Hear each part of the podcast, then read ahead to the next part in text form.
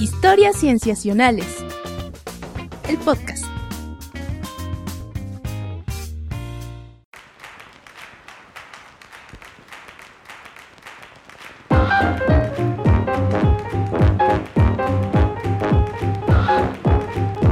Bienvenidos a Historias Cienciacionales. Una vez más, estamos grabando para ustedes para traerles aquello en la ciencia que nos ha sorprendido, que nos ha emocionado o que nos ha generado sentimientos que nos es difícil describir.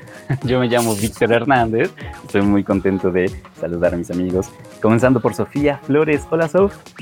Hola, Vic, ¿cómo estás? Bien, ¿y tú? Muy bien, ya con, con mucha esperanza porque ya las vacunas están moviéndose. Ay, están moviéndose, sí. Así, si bien lento tal vez, pero comienzan, ¿no? Seguro. Sí, también está con nosotros nuestro querido Rodrigo Pacheco. Hola, Hola, ¿cómo ¿qué estás? tal? Muy bien, ¿y ustedes? Estoy con frío. Estamos grabando cuando empieza a ser eh, las semanas de frío que han estado ocurriendo, que se ha estado sintiendo en estas partes del continente americano. Ajá. Y, y pues nada, un poquito eh, con frío. Sí, sí, un poquillo. Eh, pero tal vez nuestra invitada de hoy nos diga que ese frío que sentimos realmente no es nada. Pero déjenme presentarla. Ella es la doctora Jazmín Ramos Madrigal. Ella es egresada de la licenciatura en Ciencias Genómicas de la UNAM acá en México y actualmente está haciendo su postdoctorado en la Universidad de Copenhague. Ella trabaja en temas de domesticación y paleogenómica y nos da muchísimo gusto recibirla. Hola, ¿qué tal, Jazmín? ¿Cómo estás? Muy bien, muy contenta de, de estar aquí con ustedes. Sí, Muchísimas gracias. También contento de que estés con nosotros. Eh, ¿Qué tal el frío por allá? Sí, exacto, eso iba a decir. Nosotros aquí quejándonos. Pues la verdad es que sí está bastante frío, pero déjenme decirles que la ventaja es que adentro de mi casa no tengo nada de frío. Entonces, eh, pues sí está muy, muy frío, pero Exacto. afortunadamente ahorita no lo estoy sufriendo. Todo se ve por la ventana. Sí. Ajá, fantástico. Está bien padre. Digo, digo, o sea, unos nos dirán como que por qué estamos hablando del clima, pero bueno, también es verdad que eh, el tema del que nos platicarás, pues precisamente tiene que ver con regiones frías del, de- Sí. de- de- de- este, del hemisferio norte, ¿no? Pero bueno, ya nos aden- adentraremos un poco más adelante en eso. Por lo pronto, pues podemos comenzar este episodio, amigos, con nuestra primera sección. Así que vamos a ello. El cerebro. Y ahora las partes del cerebro. Con ustedes, cerebro. Sí. Corteza, lóbulo frontal, Cerebrostein. Hipocampo y neurona, hemisferio derecho, puente lóbulo occipital, fisura de Silvio epífisis, hemisferio izquierdo. Bueno, amigos, esta primera sección me toca platicarla a mí. Y como que es el tipo de cosas que nos hacen pensar los titulares con que se anunció este estudio. Eh, les cuento que, como para poner en contexto, ¿no? El, lo que se anunciaba que ocurrió fue que un grupo de investigadores, ahora mencionaré quiénes y de dónde son, em, crearon cerebros, eh, bueno, cultivaron cerebros, pero no humanos, sino de neandertales. Entonces ya le añadimos ahí un elemento adicional de extrañeza. Sin embargo, también es necesario matizar con los datos al respecto de qué es exactamente lo que hicieron y cuáles son las implicaciones y sobre todo también para qué lo hicieron, porque una de las primeras preguntas que podría surgirnos es precisamente como por qué están eh, cultivando cerebros ¿no? de una especie ya extinta. Mm, Sonaría algo que hacen los supervillanos, ¿no? Pero, pero no, nada más lejos de la verdad.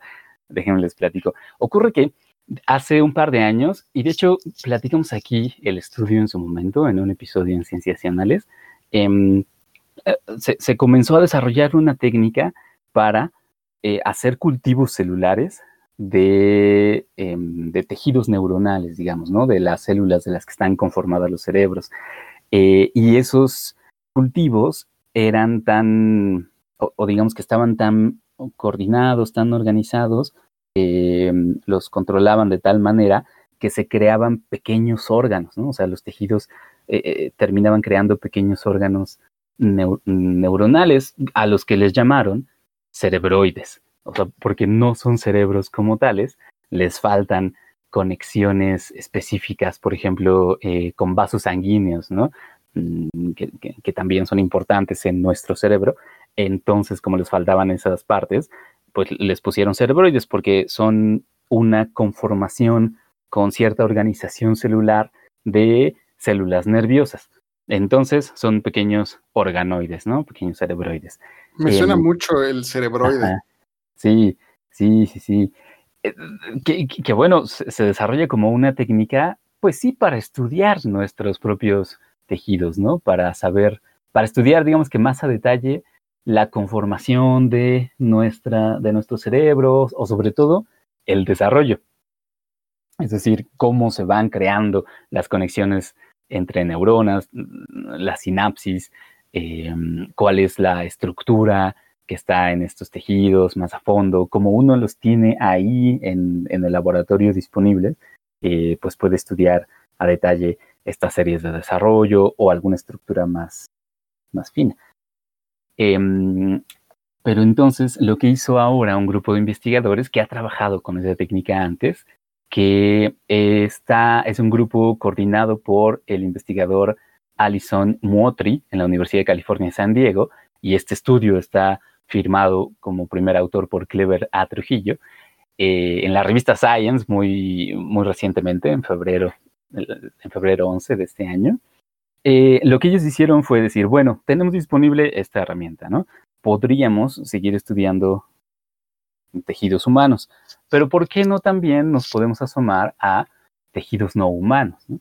Mm, se podría hacer esto mismo con cerebros de primates no humanos, por ejemplo, pero ellos decidieron ir un paso más allá y eh, lo que hicieron fue preguntarse si acaso podían generar cerebroides con alguna característica de una especie extinta, específicamente de aquellas especies cercanas a los Homo sapiens, eh, que, bueno, una de ellas son precisamente los neandertales.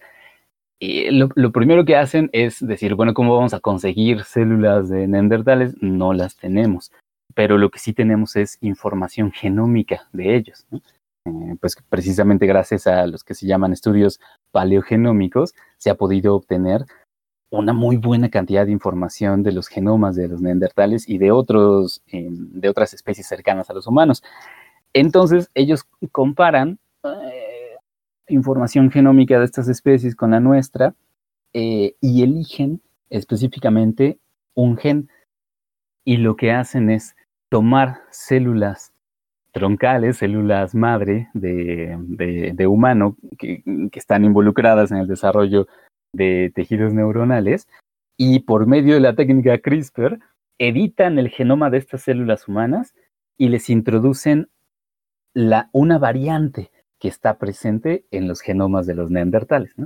Entonces, digamos que eh, mutan las células, hacen que tengan la, la, variante, la información genética de neandertales y pues hacen crecer estos, estos cerebroides, estos pequeños cerebros, ¿no? Eh, en el laboratorio. Con el objeto, pues, de saber, eh, de, de, quizá asomarnos un poquito a cómo era su desarrollo neuronal, porque, bueno, los cerebros, como otros tejidos blandos, eh, no se fosilizan. Y entonces eh, no, podríamos ver la estructura fina de los cerebros de estas especies. Eh, y con, los puros genomas, pues solamente podemos, eh, digamos que especular o hipotetizar cómo serían las, las, características, pero no las podemos ver como tal.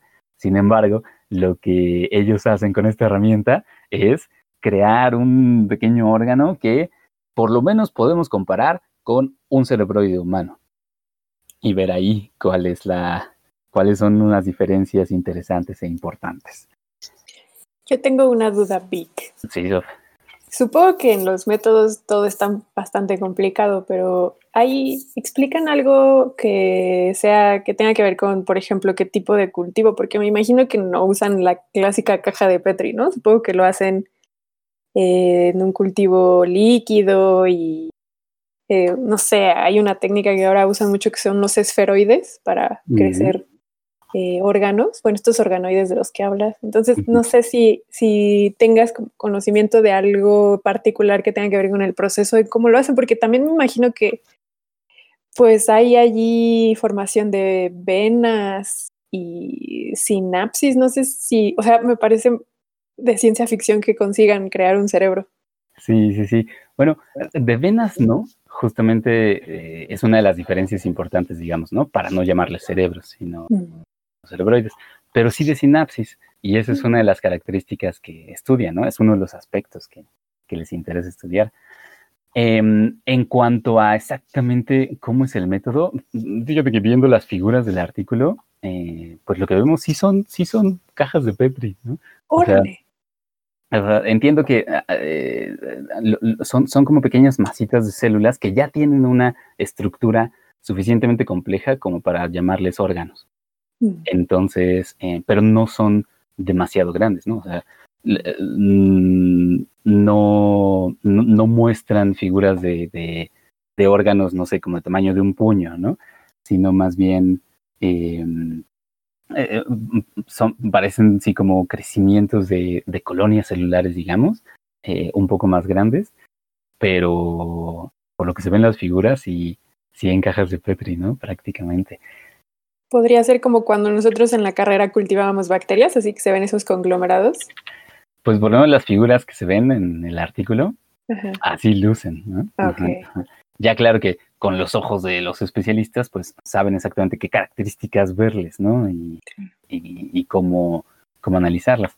Pero por lo pronto, así es como lucen y con, esa, con ese aspecto ya pueden ver algunas diferencias, ¿no? Solo mencionando las más importantes que encontraron, es que en cuanto al aspecto morfológico, a cómo se ven, sí son distintos a los cerebroides humanos, pero además encontraron que las células eh, proliferan de manera diferente, ¿no? O sea, crecen y se reproducen a tasas distintas y también precisamente la sinapsis, las conexiones entre neuronas, eh, se, conforman, se crean de manera distinta a los cerebroides humanos. ¿no?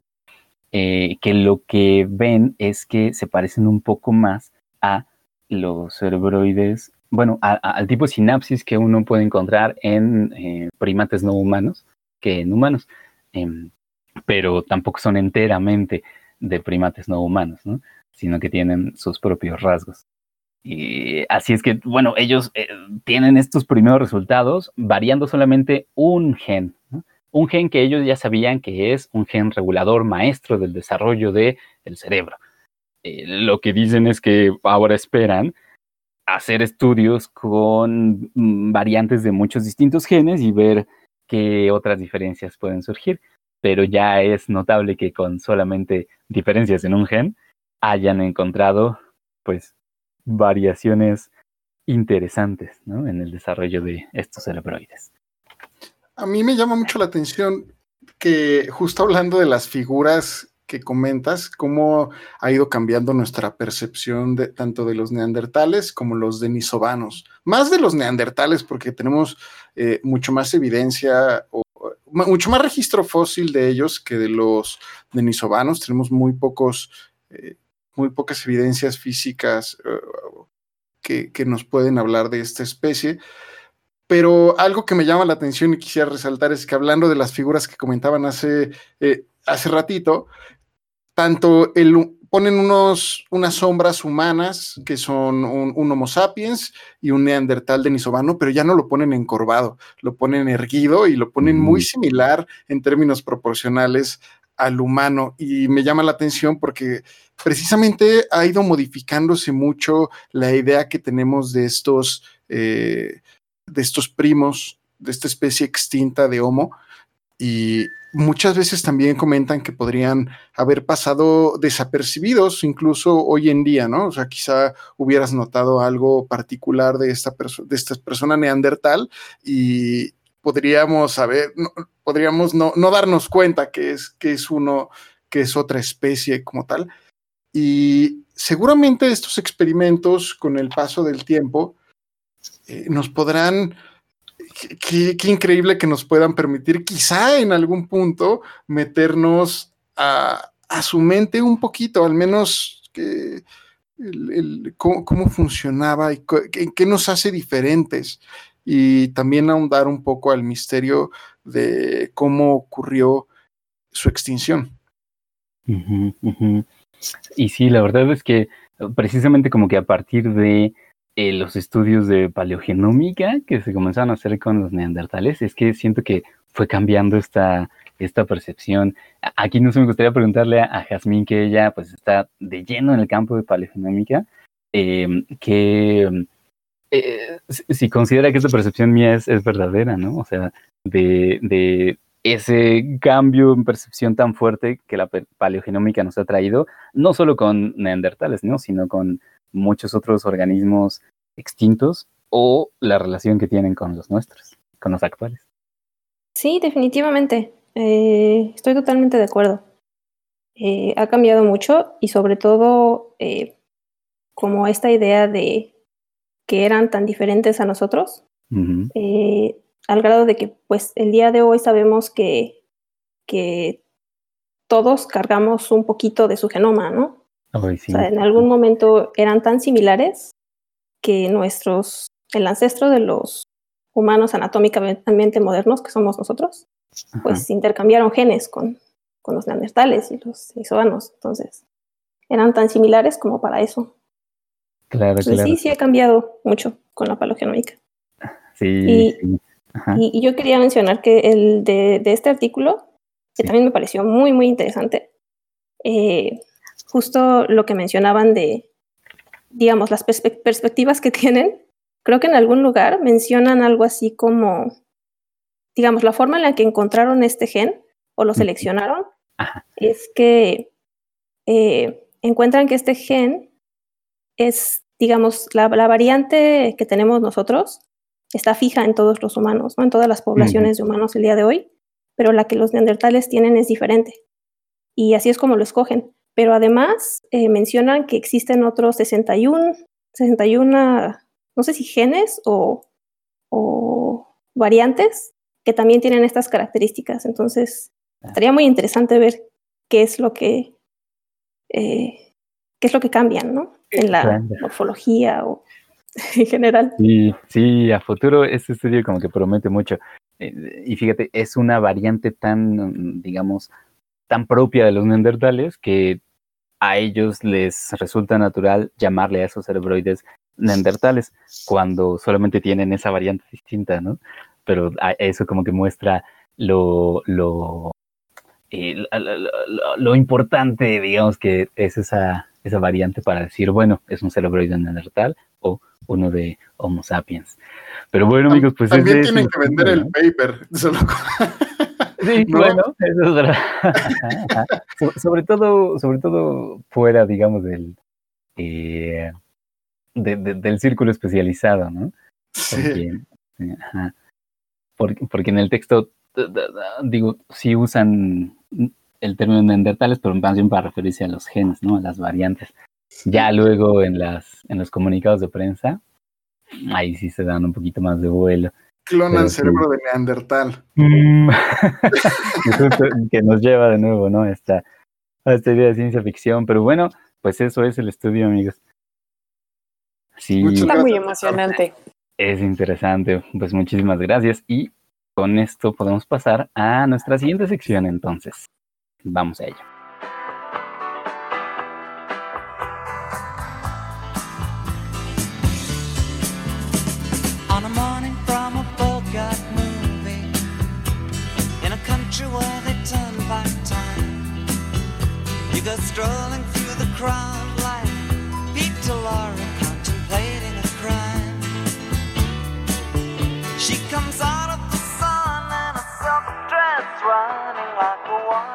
Perfecto. En esta segunda sección, Sof nos va a platicar eh, un- una, una conmemoración que ocurre este año que viene muy a cuento con los temas que estamos hablando, pero que bueno, hay que seguir reflexionando sobre ella. Sof, ¿qué es lo que nos traes? Hoy sí, este año todos cumplimos años, lamentablemente ningún cumpleaños se canceló. ¿Ustedes ya cumplieron años en, la- en el encierro? Jazmín, ¿tú ya cumpliste años en el encierro? Sí, al inicio, el año pasado, ¿De qué, de qué mes eres? de junio. De junio. Ay, no, sí te tocó. Sí, sí, sí. A ustedes muchachos ya les tocó, ¿verdad? Sí, ya. Sí, también. A mí muy al inicio, en abril. Vas por la segunda vuelta, Víctor. Ah, lo cual significa que ya tendremos experiencia en videollamadas celebratorias, pero bueno, está bien. Oh, Bueno, pues otra, otra, otro, como dices, Vic, acontecimiento que este año cumple años y que vamos a tener que celebrar vía videollamada, va a ser el anuncio del primer borrador del, del proyecto del genoma humano. Es muy interesante porque em, para el 2000, bueno, para finales del siglo XX, principios ya casi del XXI, la competencia entre la parte privada y pública que estaba haciendo la, la secuencia del genoma humano ya estaba emparejándose y casi, casi, como acabamos de decir con el paper anterior que nos trajiste, Vic, pues eh, hay, que vender. Y entonces la parte pública se puso de acuerdo y dijeron, hay que anunciar que ya lo tenemos casi hecho. Y, y la discusión era, pero ¿qué significa? Lo tenemos casi ya hecho. Y fue como, no importa, sáquenlo. y de hecho, a la fecha, los académicos pues casi casi se ríen o lo toman de manera de broma porque en realidad nunca hubo un entendido general de qué significaba tener ya listo el, un borrador y tener listo ya la secuencia del genoma humano. A la fecha todavía se siguen trabajando las secuencias, entonces todavía sigue siendo materia un poco de burla el decir ya estaba listo el primer borrador porque ¿qué significaba eso? Claro. Fue por ¿A eso que se decidió. Sí, de hecho, de hecho, el que también se haya decidido anunciar que ya se tenía el, el- la secuencia del genoma humano para el 2003, o sea, dos años después, era nada más porque se conmemoraban los 50 años de la descripción de la molécula del ADN, no porque de verdad ya la tuvieran lista. Y Mira era mucho para, ajá, era mucho para ganar este, el decir 50 años después, la humanidad pasó de una de- mera descripción a- de una molécula a saber qué es lo que se contiene dentro de ella. Entonces, pues queda bien, la verdad, el anuncio, Sí. pero sí, la verdad es que la historia del proyecto del genoma humano en términos mediáticos es muy interesante por esta carrera, les digo, entre lo público y lo privado, entre Craig Venter y los Institutos Nacionales de Salud en Estados Unidos, pero también por los simbolismos que acarrean. Y les digo, en el 2003 no estaba listo el- el- el- la descripción de la información en el ADN, en el genoma humano, pero como se cumplían 50 años, fue por eso que lo hicieron. Entonces, bueno, ya, me salí del tema. 20 años se cumplen de la descripción del proyecto, perdón, de la descripción de la información del primer borrador del genoma humano, de este proyecto del genoma humano. Y para conmemorarlo, también en la misma fecha que sale el paper que, del que nos habla Vic, el 11 de febrero se publica en Nature eh, una edición especial que tiene que ver con esta conmemoración. Y en la portada se muestra una imagen que les recomiendo mucho que la busquen. Está bastante bella en términos visuales. Parecería que es eh, una construcción de muchos icebergs en el que vemos cómo tiene una forma acomodada en círculos concéntricos y eh, justamente podemos, esa, la idea de un iceberg en el que vemos las puntas que son muy pequeñas y más bien lo que nos interesa es el crecimiento hacia abajo. ¿Y qué significa esta representación visual? Las puntas que vemos que sobresalen en, en esta imagen significa todas aquellas publicaciones, esto es una representación visual de que tienen que ver con publicaciones científicas que se han hecho en torno al genes humanos y derivados del proyecto del genoma humano. Entonces, la parte que sobresale de este iceberg son el número de publicaciones científicas que se hicieron antes del 2001 y que tenían que ver con regiones específicas del genoma humano. Y la parte que está abajo, lo que saben esta idea popular de que el 70% de un iceberg es lo que no vemos, bueno, pues por eso retoman esta idea, porque justamente eh, todo lo que está abajo de, de lo que se consideraría la superficie es lo que no vemos y que son todas estas publicaciones que se hicieron después del 2001, es decir, después de que se publica este primer borrador del genoma humano. Y justamente retomando esta idea de que lo que hay abajo de un iceberg es mucho mayor que lo que vemos en por arriba de la superficie, es que hacen esta conceptualización de lo que es la publicación de cada una de las secuencias de ADN, de, lo que consideramos genes. En este, este es un comentario, un comment, que se publicó en Nature por eh, cuatro investigadores que están eh, basados en universidades estadounidenses, y ellos lo que hacen es un recuento de cuántas publicaciones se han hecho o cómo ha sido la explosión en términos de publicaciones a partir de este primer borrador.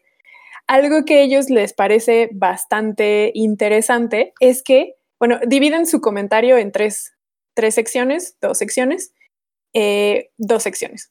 Uno tiene que ver con justamente, ellos lo llaman genes superestrella. ¿Y qué significa eso? Ellos se dan cuenta de que el proyecto del genoma humano lo que nos hizo primero darnos cuenta es que los genes no son las partes más importantes de nuestro genoma. Justamente con ellos lo que dicen es, con el proyecto del genoma humano se genera esta idea de que hay ADN basura y que eh, comprendemos muy poco qué es lo que hace ese ADN basura. Se dan cuenta entonces también que estos, eh, ellos, los científicos de esa época esperaban encontrar 100.000 genes, cuando en realidad este primer borrador arrojó que solamente tenemos 20.000 genes que codifican para proteínas. Y eh, se dan cuenta que entonces, a partir eh, de que, eh, les digo, sale este primer borrador, se han publicado desde 2001 entre 10.000 y 20.000 artículos científicos hablando de genes que codifican para proteínas. Entonces, parece que esta idea de que no tenían funciones tan importantes eh, los genes que codifican para proteínas, finalmente sí sigue siendo algo que hemos heredado, porque al final de cuentas los genes que codifican para proteínas sí siguen siendo muy importantes para la comunidad científica. Entonces, esta idea que tenemos muy embelecida de que, uy, el proyecto Genoma Humano nos enseñó que lo importante más bien está en estas partes que no codifican para proteínas, al parecer no es totalmente cierto, porque la comunidad científica sigue poniéndole mucha atención a las secuencias genéticas que codifican para proteína. Y eh, justamente eh, algo que ellos describen es que se dan cuenta de que muchos de las publicaciones, el gran porcentaje de publicaciones que se hacen, eh, de hecho, para 2017, por ejemplo, el 22% de los artículos que se publicaron eran justamente con genes que codifican para una proteína. Cuando eh, es, eh, estos genes en realidad solamente representan el 1% del genoma humano. Es decir, Mm. casi, bueno, una quinta parte de las publicaciones que se hicieron en 2017 solamente se enfocaron en genes que codifican para proteína, pero que representan el 1% del genoma humano. Entonces, a eso me lleva ya a la segunda sección de sus comentarios, que es no solamente seguimos enfocándonos en genes que codifican para proteínas, sino que también nos estamos enfocando en genes que tienen una relación meramente eh, clínica, de salud, de sobre todo farmacológica. Ellos entonces lo que se dan cuenta es que, bueno, el, el- el- nuestro cuerpo, el genoma humano, codifica para 20.000 proteínas, pero solamente nos hemos enfocado en los últimos 20 años en 2.000 proteínas, 2.149 proteínas. Esto es porque tienen una función farmacológica. Ellos lo que encontraron es que las publicaciones que, que en 20 años, las publicaciones se han centrado más en cierto número de genes. ¿Cuál es el primero? El gran estrella, el gen estrella en el que se ha enfocado la ciencia en los últimos 20 años es el gen TP53, que está asociado justamente con eh, pues crecimiento y muerte celular y, y sobre todo asociado con cáncer. También el segundo lugar lo ocupa el gen TNF, que está asociado también con citocinas y que tiene que ver con, de hecho viene de factor de necrosis de tumor y que también a su vez está asociado con cuestiones que tienen que ver con la regulación celular y, bueno, pues con cáncer, básicamente. Y también ellos lo que describen es que hay otros tipos de genes que también son de, de relevancia farmacológica, como es el gen EGFR, que es el receptor del factor de crecimiento epidérmico y que tiene que ver con cuestiones, eso, de em, crecimiento celular, tejidos. También hay otros que tienen que ver con, por ejemplo, cuestiones que tienen que ver con eh, eh, fibroblastos, con cuestiones más fisiológicas y entonces eh, otro de los genes de los que más se habla es la interleucina, interleucina 6, el gen IL6, el gen VEGFA, que también tiene que ver con cuestiones de antiinflamatorias.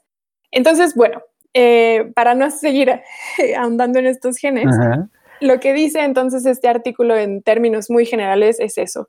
Eh, este mito del que hablamos que fue derrumbado por el primer borrador del genoma humano parece que del todo no, no ha sido seguido a cabalidad porque la ciencia se sigue enfocando en genes que codifican para proteína y cuando revisamos cuáles son esos genes que codifican para proteínas nos damos cuenta de que solo nos estamos enfocando en ese 10% de genes que codifican para proteínas y cuando revisamos cuáles son esos genes nos damos cuenta de que son aquellos que están asociados con cuestiones clínicas de salud humana.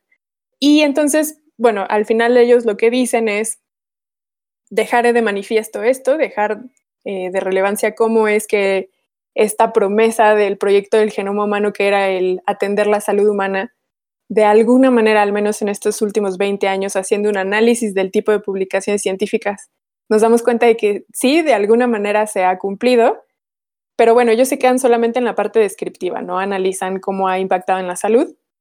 Simplemente se dan cuenta de cómo el proyecto del genoma humano efectivamente fue un parteaguas en la ciencia y en términos de salud humana también cómo hizo una modificación en el tipo de producción científica que se hace, al menos en materia genómica. Entonces, este artículo sirve como un eh, intermedio entre lo que nos trajo Vicky y lo que nos traerá Jazmín para contextualizar cómo la genómica ha impactado al menos en los últimos 20 años. Sí. Ay, sí, está muy interesante. O sea, porque en efecto es un hito grande en, en ciencia. Eh, yo diría en ciencia, ¿no? No en ciencias biológicas exclusivamente, sino en ciencia por la magnitud de cómo se vendía en aquel tiempo. Yo estaba en secundaria y me acuerdo, ¿no? Haber visto en noticias muy seguido, en periódicos, etcétera, del proyecto. Eh, pero es muy interesante este análisis que nos cuenta, Sof, al respecto de cómo, pues, la investigación sigue muy centrada en casi que las cosas que ya conocemos, ¿no? Solamente conocerlas con más profundidad, pero todavía hay un gran mundo por explorar. Sí, es eh, justo, es un, un, comentario nada más de cuatro páginas, pero una se la lleva una infografía de una página y el otro ocupan tres gráficas gigantescas. Eh, sin duda dan ganas de decirle a los autores, no, pero síganos contando más, está muy emocionante. Este, pero sí habla mucho del genocentrismo que se ha generado desde hace por lo menos 20 años, porque bueno, el proyecto del genoma humano todavía tiene, es como un iceberg también, ¿no? Tiene una historia de atrás muy grande y que seguirá dando.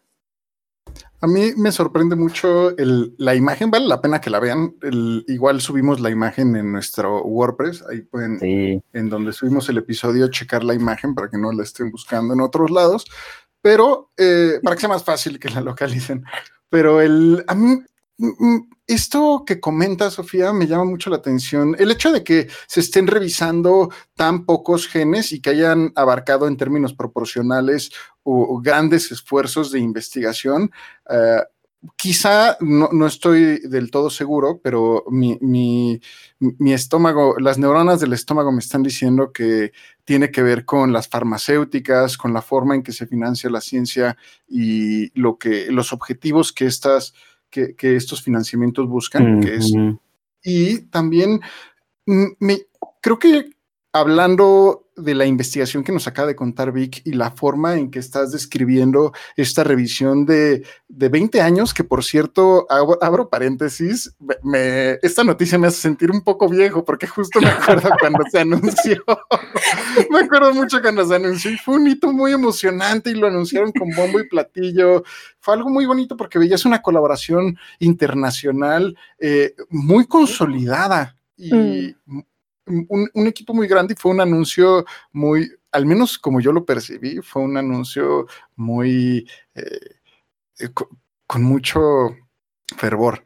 Pero a, lo que iba es que este pensamiento, eh, siento que es un poco el pensamiento lineal que ha ido cambiando con el, el tiempo, el hecho de abordar las cosas con una mayor complejidad y hoy en día sabemos que eh, los, una forma excelente de, que se empieza a observar para estudiar los genes es entenderlos como redes, como bien nos comentaba el invitado que tuvimos el episodio pasado, y se está viendo que, vaya, la interacción que hay en toda esta maquinaria genética es, es impresionante, las interacciones que pueden haber, y me llama mucho la atención que solo apenas empezamos eh, con esta eh, conceptualización o esta perspectiva de pensar en redes y también, por ejemplo, la investigación pasada, el hecho se entiende que se, que se inserte un solo gen, pero ¿qué pasaría con estos 50 que, que nos hablaba Jazmín eh, y, en, que empiecen a, generar interacciones?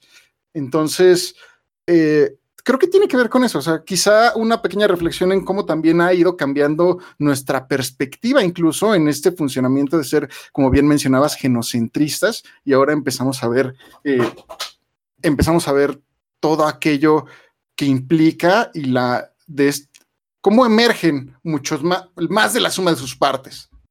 Sí, claro. Sí, por favor, Vic.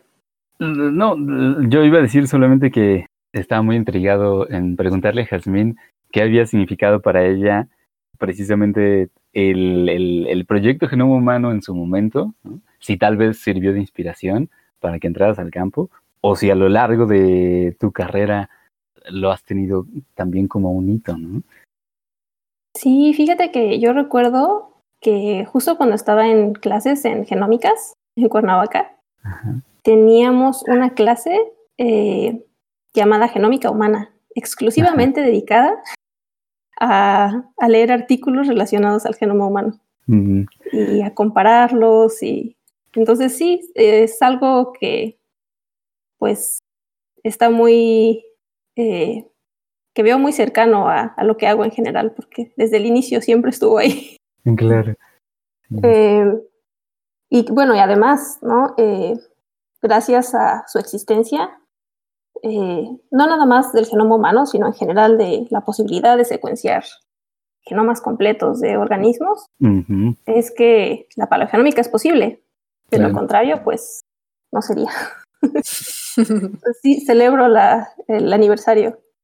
Definitivamente. Tendremos que hacer una llamada Zoom y pedirle que le sople solo a su velita. Oh. Como hemos hecho todos. Sí. Eh, Justo, me gustan mucho los comentarios que hacen porque sin duda se reconoce el valor de este trabajo, pero me gustaría solamente ya para cerrar eh, ahondar en esto que mencionaba Patch porque creo que tiene muchos puntos que tocan justo, que ponen los puntos sobre las IES, porque justo acabo también de leer un libro que se llama Reordering Life, que tiene que ver con los regímenes de control dentro de la ciencia, pero este libro está específicamente dirigido al proyecto del genoma humano. Y de lo que habla este autor, que se llama Stephen Hillgardner, Hilga sí, lo dije bien, es que efectivamente fueron las farmacéuticas las que mucho no solamente ayudaron, sino también empujaron y presionaron para que el proyecto del genoma humano fuera una realidad en el sentido, por ejemplo, esta farmacéutica Mer Merck, eh, que ahora ha estado muy en boga con todo esto del coronavirus porque ha estado allí haciendo cosas. La, farmacéutica Merck lo que hizo es que puso a disposición del gobierno federal estadounidense su, su, poder computacional para que el gobierno pudiera hacer libre el acceso a las secuencias genómicas. Y eso era mucho porque a Merck le interesaba que esas secuencias se mantuvieran abiertas para que ellos como farmacéutica pudieran tener acceso a esta información, dado que Craig Venter se estaba aliando con otra farmacéutica que ahora no recuerdo el nombre, justamente para que la farmacéutica se hiciera dueña de esa información genética. Entonces era una manera entre farmacéuticas de presionarse. Y lo que finalmente hizo Craig Venter fue patentar eh, un gen asociado con cáncer de mama. Y eso de a la fecha lo sigue beneficiando. Y por eso entonces Merck presionó para que el acceso fuera abierto. Si lo vemos desde esta perspectiva científica, se le aplaudiría esta labor loable de Merck de mantener el conocimiento abierto para todos, accesible. Pero ya cuando lo vemos desde los términos meramente comerciales, lo hacían para no perder contra esta gran farmacéutica que era mucho más grande. Entonces, sin duda, este autor lo que dice es, había muchos controles, muchos regímenes que controlaban el conocimiento científico desde la producción del primer borrador y lo que eventualmente terminó siendo el genoma humano. Y si vemos solamente esta idea romántica de que hay un grupo de científicos secuenciaron y al final sacaron la secuencia completa, estamos viendo una historia lineal que no es totalmente certera. Al final sí había un montón de intereses detrás y, y, a la fecha la sigue habiendo. Y el que hoy los genes que más se describen tengan que ver con cuestiones clínicas no es gratuito. Claro. Entonces, eh, también nos podríamos seguir aquí hablando Ay, sí. un montón, pero bueno, hasta aquí dejo ya para cerrar el comentario. Les invito a que lo lean y como dice Patch, vean la portada, está muy bella. Sí, se las compartiremos entonces también. Pues muchas gracias, Sof, por habernos traído esta reflexión al respecto de la conmemoración. Al contrario, muchas gracias a ustedes. Fantástico. Bueno, con eso pasamos entonces a nuestra tercera sección. Vamos a ella.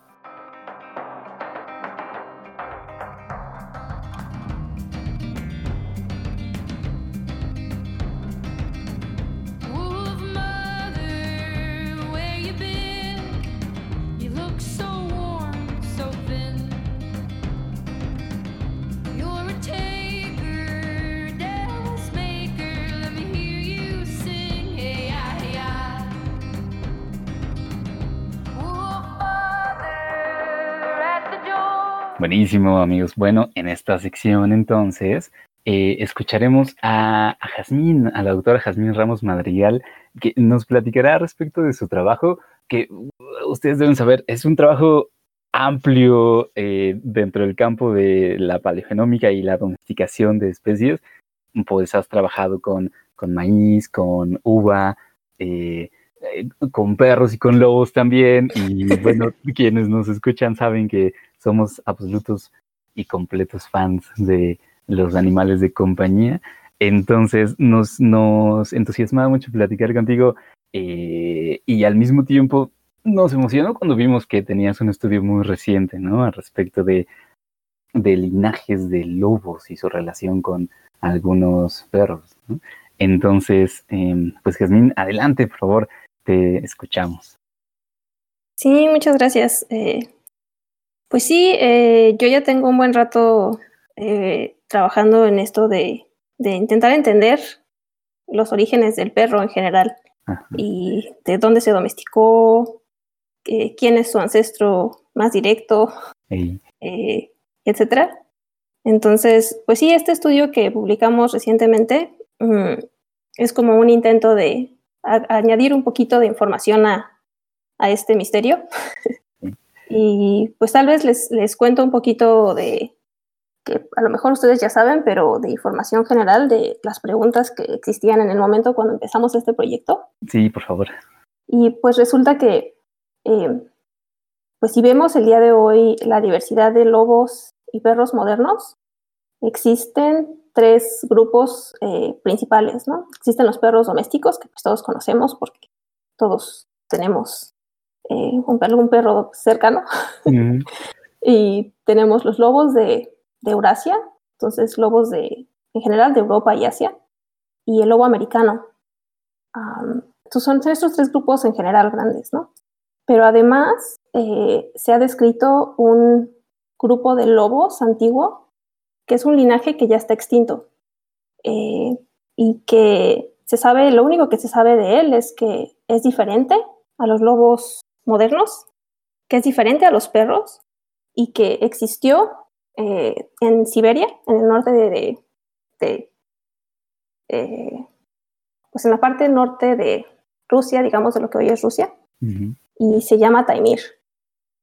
Entonces este perro existió, este lobo, perdón, existió hace como 35 mil años y pues es todo lo que sabíamos de él, ¿no? Ajá. Entonces hace como un par de años eh, nosotros conseguimos acceso a cinco muestras que eran cinco restos eh, paleontológicos de, de cánidos antiguos y todos venían de esta zona en el noreste de Siberia, que digamos, si nos imagináramos un mapa de, del mundo, es esta región que está en la esquina superior derecha, ¿no? Sí, sí. de Asia. Donde pones el, el- la- el clavito, ¿no? Para el mapa, casi. Exactamente, casi, casi. Am, entonces estos venían de esta región, pero algo muy interesante es que eran cinco, eh, cinco muestras, eh, dos de ellas muy antiguas, de casi 50.000 años, una de aproximadamente 32.000 años, y dos que eran más recientes, una de 14 y una de 16, 16.000 años. Entonces teníamos estas muestras que venían de esta región bastante eh, delimitada, pero que cubrían un espacio en cuanto a tiempo bastante amplio, desde 50 hace 50 mil años hasta hace 14 mil años. Y además, algo interesante de, estas, de estos restos es que dos de ellas eran cráneos.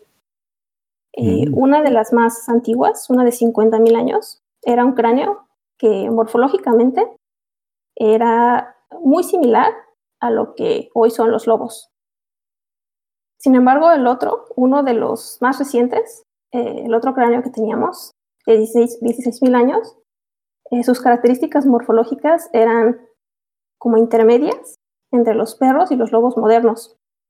Entonces, esto siempre había hecho a las personas pensar que a lo mejor provenía de un linaje independiente que algunas personas llamaban eh, los paleoperros o los lobos paleolíticos, perros paleolíticos, perdón. Paleo perros me encanta.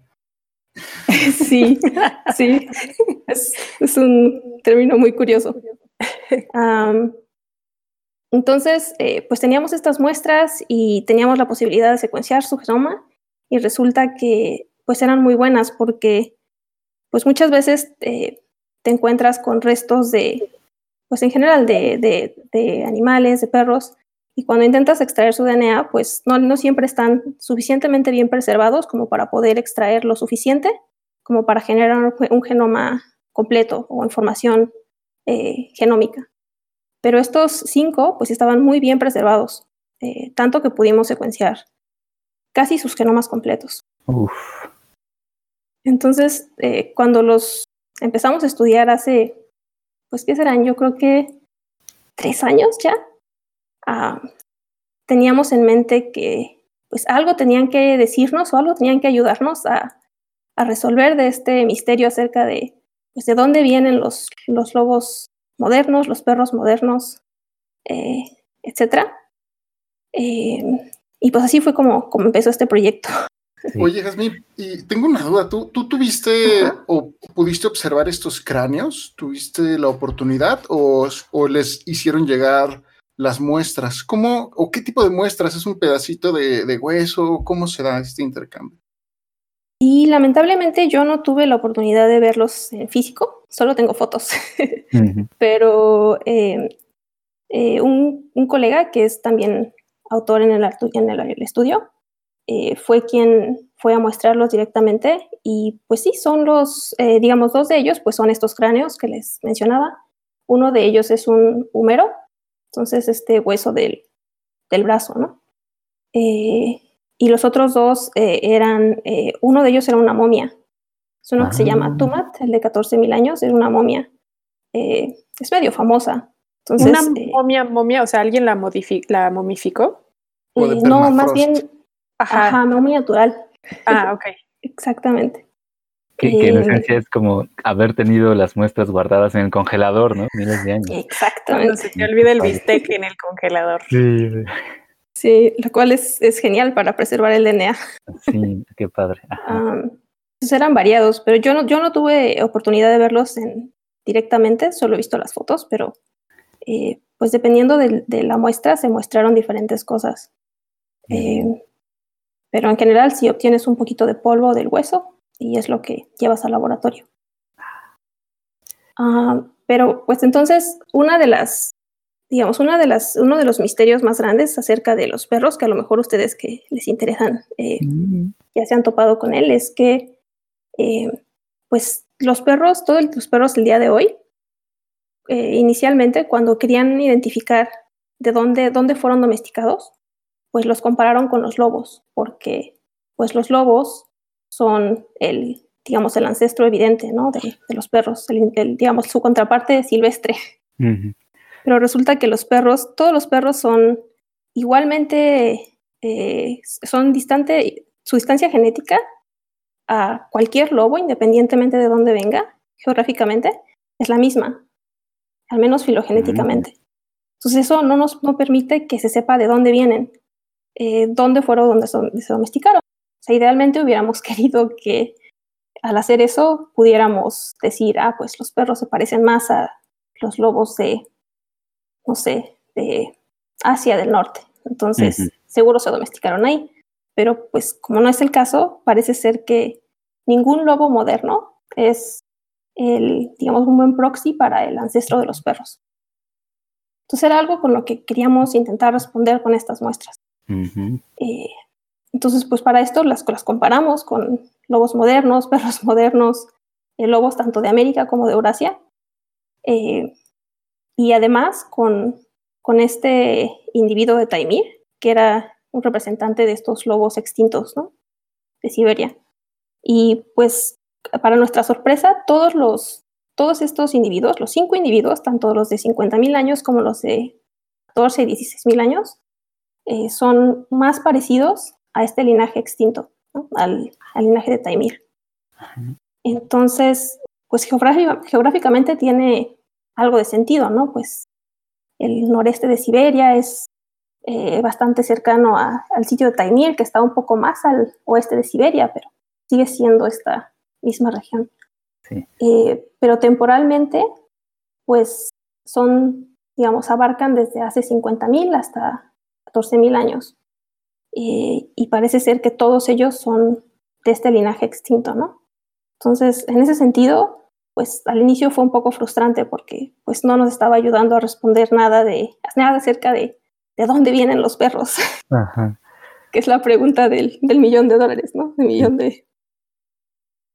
Am, entonces, pues intentamos como que eh, pues hacer más preguntas, ¿no? Expandir nuestro, nuestra, nuestras preguntas.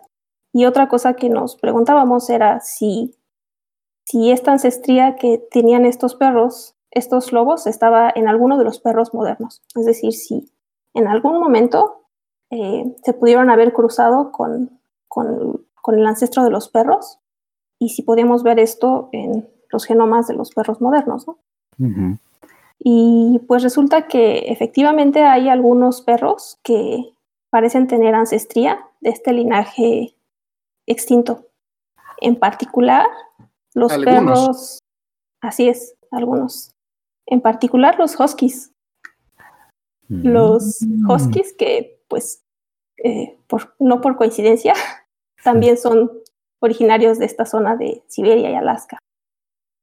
Así como los perros de Groenlandia, por ejemplo. Entonces, al menos parece ser que, eh, eh, o algo que nos ayudaron a, ver estos genomas y a comprobar, que era algo que también ya se había observado con este individuo del Taimir, es que esta ancestría de estos lobos eh, del Pleistoceno, digamos, que son estos lobos antiguos, extintos el día de hoy, en algún momento se toparon con, con perros antiguos que el día de hoy pues, se convirtieron en los huskies y en los perros de Groenlandia. Ay, como los neandertales y los humanos, algo así. Exactamente. Ay, qué padre. Sí. Exactamente. Eh, y pues también encontramos esta ancestría en, en algunos lobos modernos, como los lobos de, un, un par de lobos de Mongolia y uno de, de China.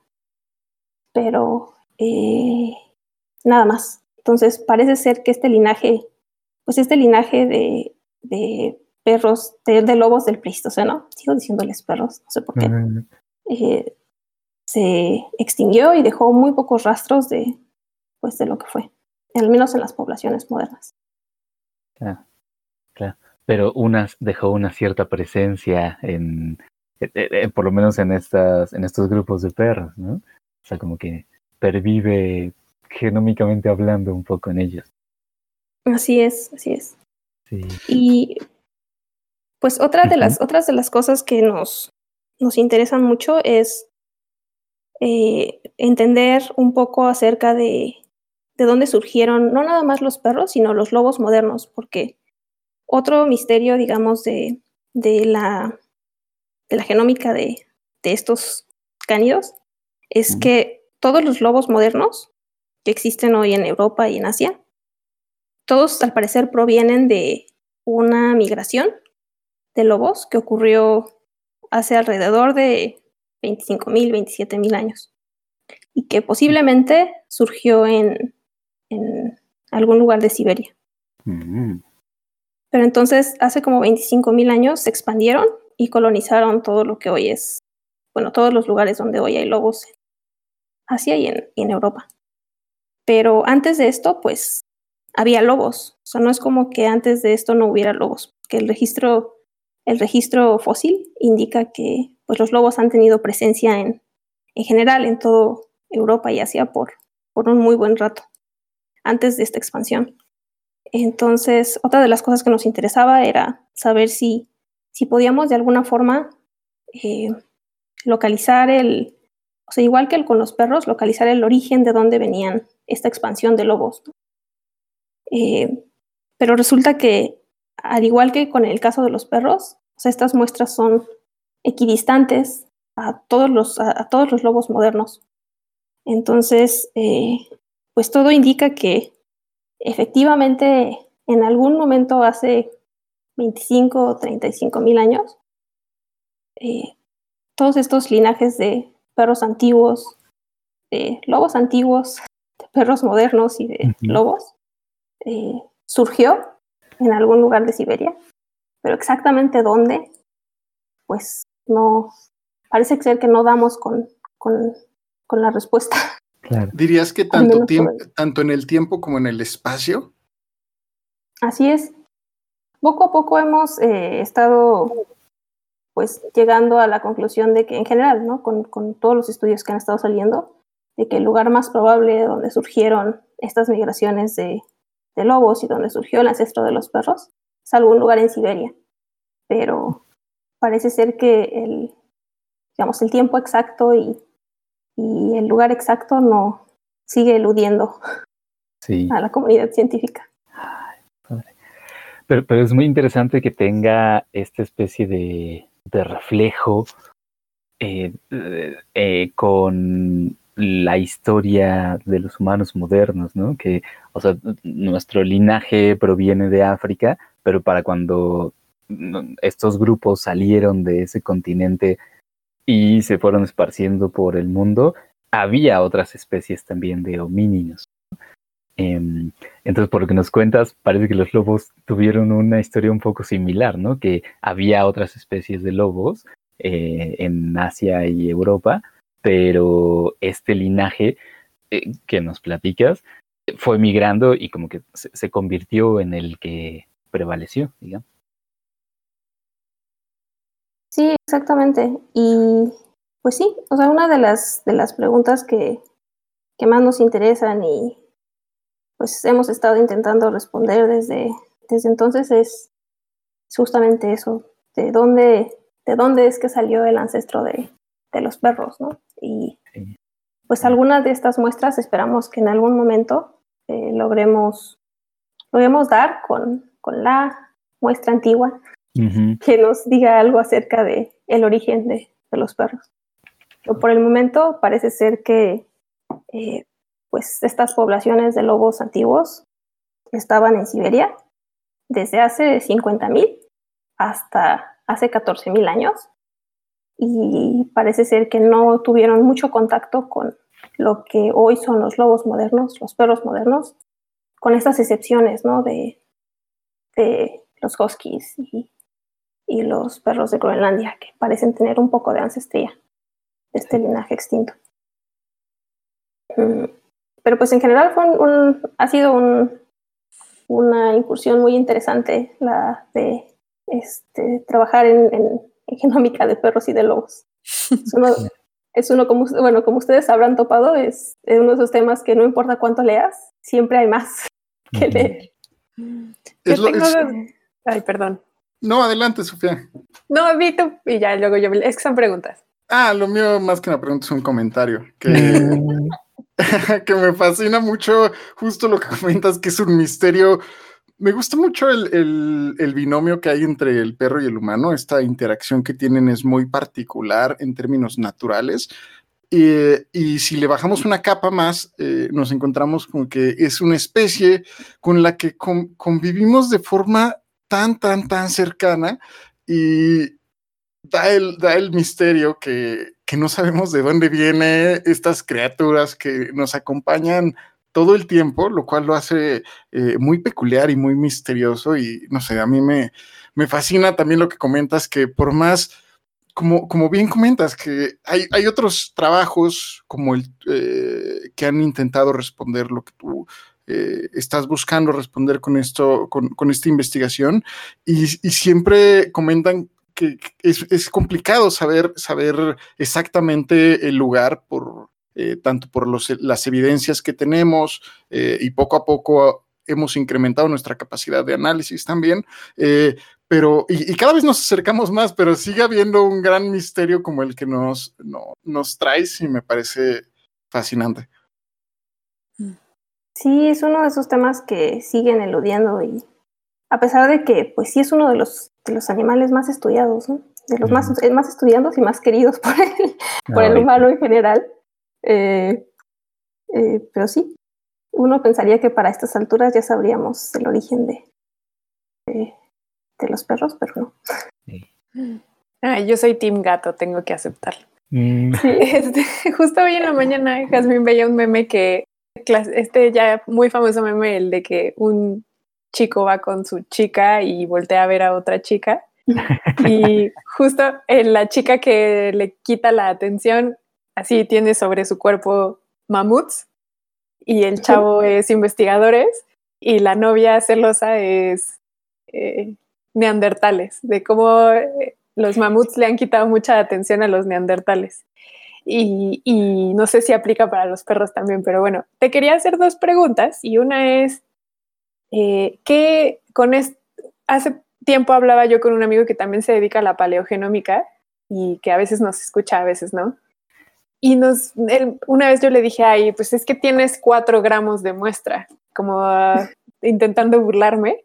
Y él me decía, si tuviera cuatro gramos de muestra, sería el más feliz de este planeta. O sea, de que a veces ustedes lidian con muestras que son micrométricas.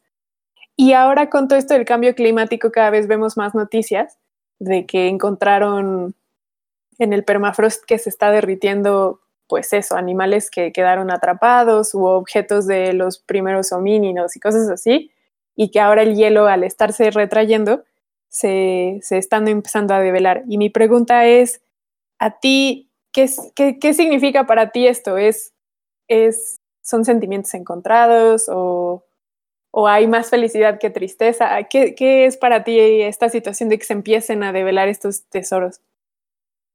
Y pues la verdad que sí, da un poco más tristeza que, o sea, la verdad que felicidad, pero sí da bastante, digamos, curiosidad científica que, que se estén cada vez saliendo más, más de estos restos del permafrost.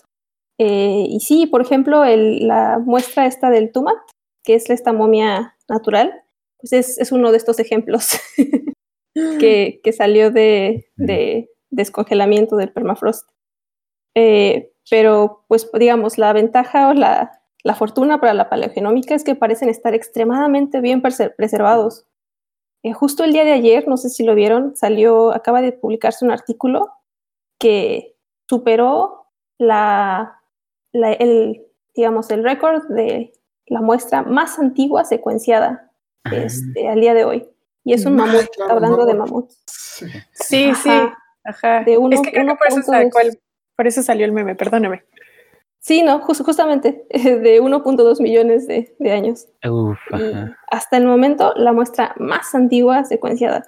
Eh, yo cuando empecé la, a hacer paleogenómica hace unos años, eh, cualquier persona se hubiera reído a la idea de poder secuenciar algo de un millón de años. Entonces, pues sí, trae, trae cosas buenas, pero yo diría que la mayoría no son, no son buenas, esto del calentamiento. ¿Y en tu, en tu campo, en tu área de trabajo, es algo que se discute?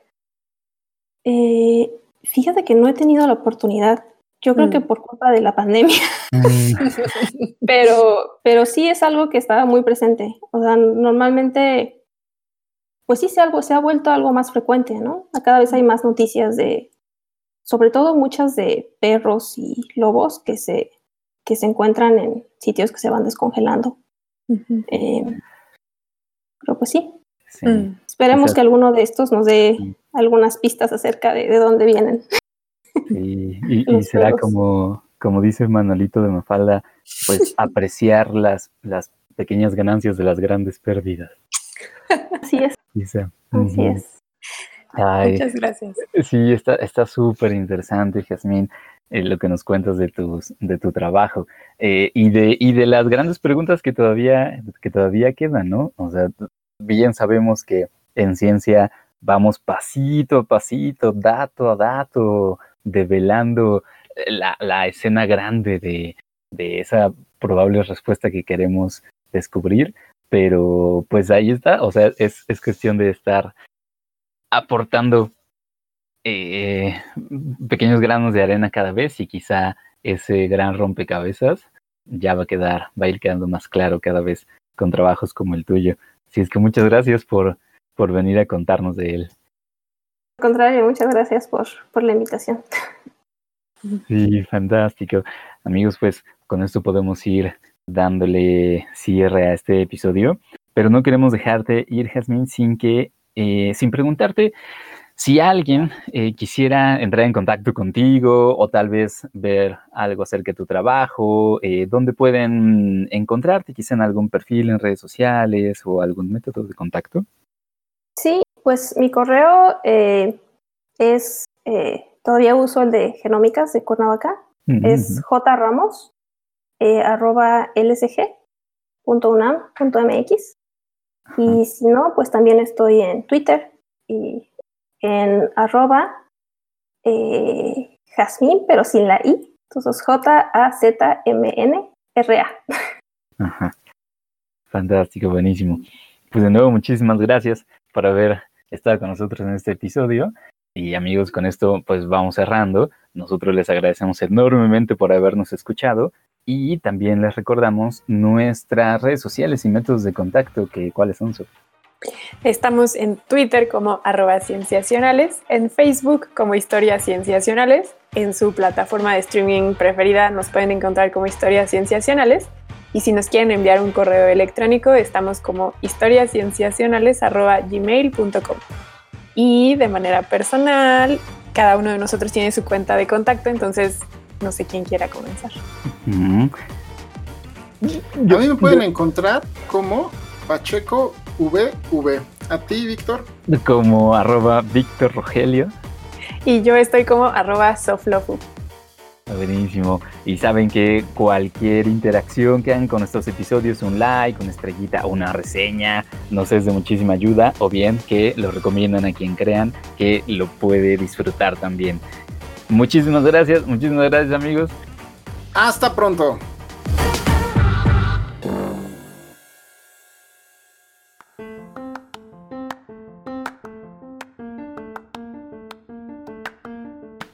En cada participación les pedimos a nuestros invitados si les gustaría abrir un poco más de sus corazones y de sus vivencias para que nos compartan un pedacito de ellos y le agradecemos mucho a Jazmín el haber aceptado y quedarse hasta el final para contestar estas preguntas. Muchas gracias, Jazmín. Al contrario. bueno, vamos a comenzar. De tu trabajo de investigación, ¿cuál es el aspecto que más disfrutas? Yo que lo que más disfruto son al inicio de cada proyecto el plantearse las preguntas que vas a poder responder con, con los datos o experimentos que tengas. Eso es algo que, muy, que disfruto mucho. También las discusiones, cuando empiezas a tener resultados, esas discusiones en donde te sientas a ver lo que tienes y a intentar eh, responder esas preguntas que tanto te interesan con lo que vas viendo, eh, yo creo que es de las cosas que más disfruto de, de hacer investigación en general. Está padrísimo lo que nos compartes, muchas gracias. Ahora pasemos a tu área de trabajo. ¿Qué es de lo que estás segura que es verdad, Jazmín, pero que todavía no hay suficiente evidencia para confirmarlo?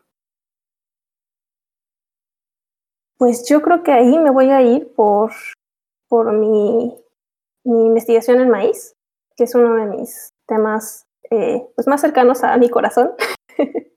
Ah, y es que eh, pues estudiamos las migraciones de las, las rutas por las cuales se dispersó, dispersó maíz, el maíz durante su domesticación, ¿no? Y, algo que siempre me ha interesado, que siempre me ha intrigado es si podemos asociar las migraciones de los humanos en América con las rutas de dispersión del maíz. Eh, entonces, es algo que yo siempre he querido hacer, que yo creo que debe ser posible, pero pues no he tenido la oportunidad de hacerlo y pues no todo el mundo está de acuerdo de, en, que, en que es posible. Padrísimo. Eso, eso está muy bueno, que siempre regresemos a esos primeros trabajos. Sí. Siguiendo, siguiendo en esta misma área de tu trabajo, Jazmín, ¿cuál crees que será el próximo gran hallazgo? Eso está bastante complicada. Yo creo que los nuevos hallazgos, pues siempre responden a, a cosas que se van resolviendo poco a poco, ¿no? con conocimiento previo. Eh, yo no me atrevería a, decir que va a haber un gran hallazgo eh, futuro, pero definitivamente sí me gustaría que el siguiente hallazgo fuera eh, esa muestra de eh, lobo antiguo que sea el ancestro directo de, de los perros. El eslabón perdido. El eslabón perdido, exactamente. Eso está. Por favor, si algún día lo encuentras, regresa a nosotros y presúmelo. Dalo por hecho. Sí. Hey, perfecto. Te vamos a pedir que firmes la exclusiva.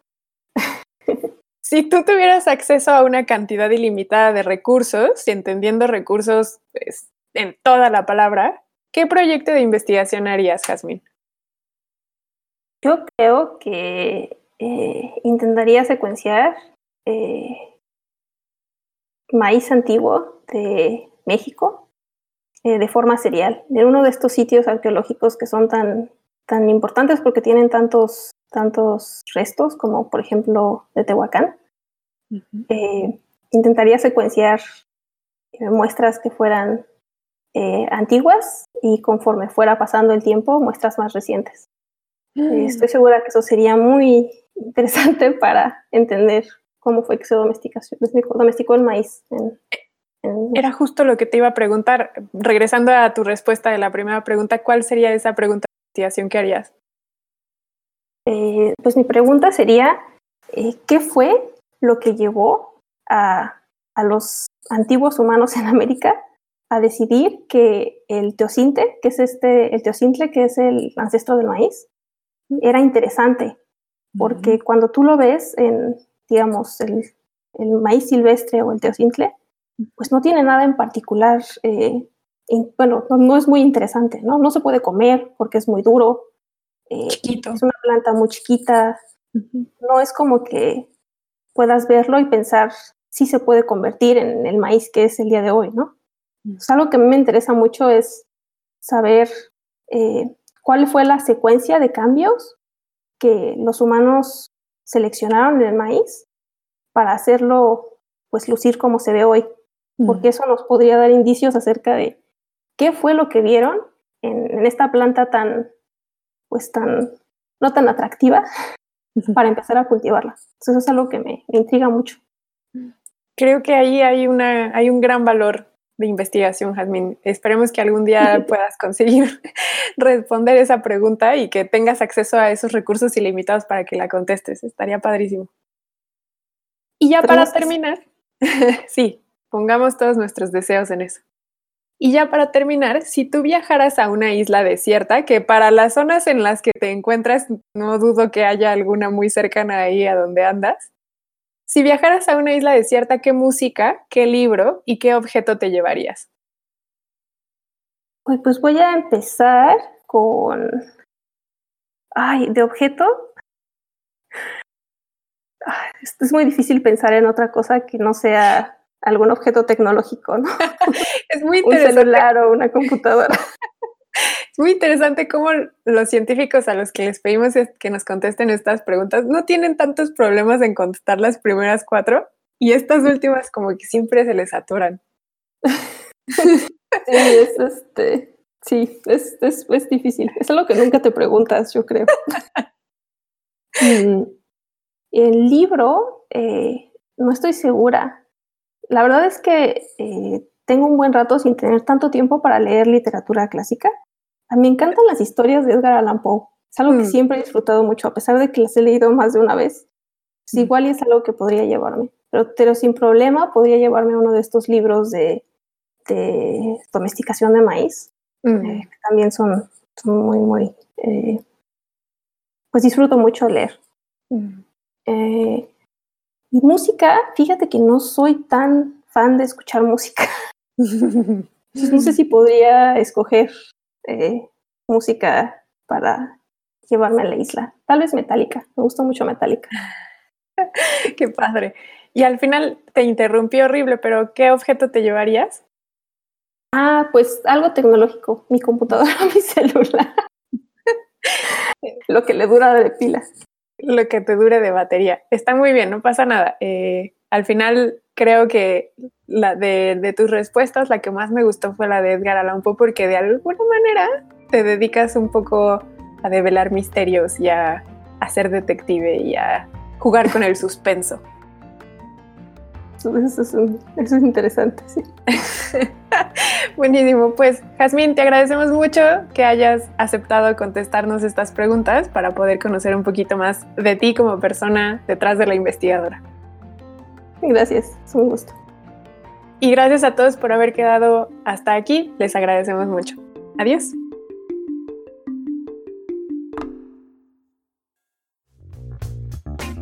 Esto fue Historias Cienciacionales, el podcast.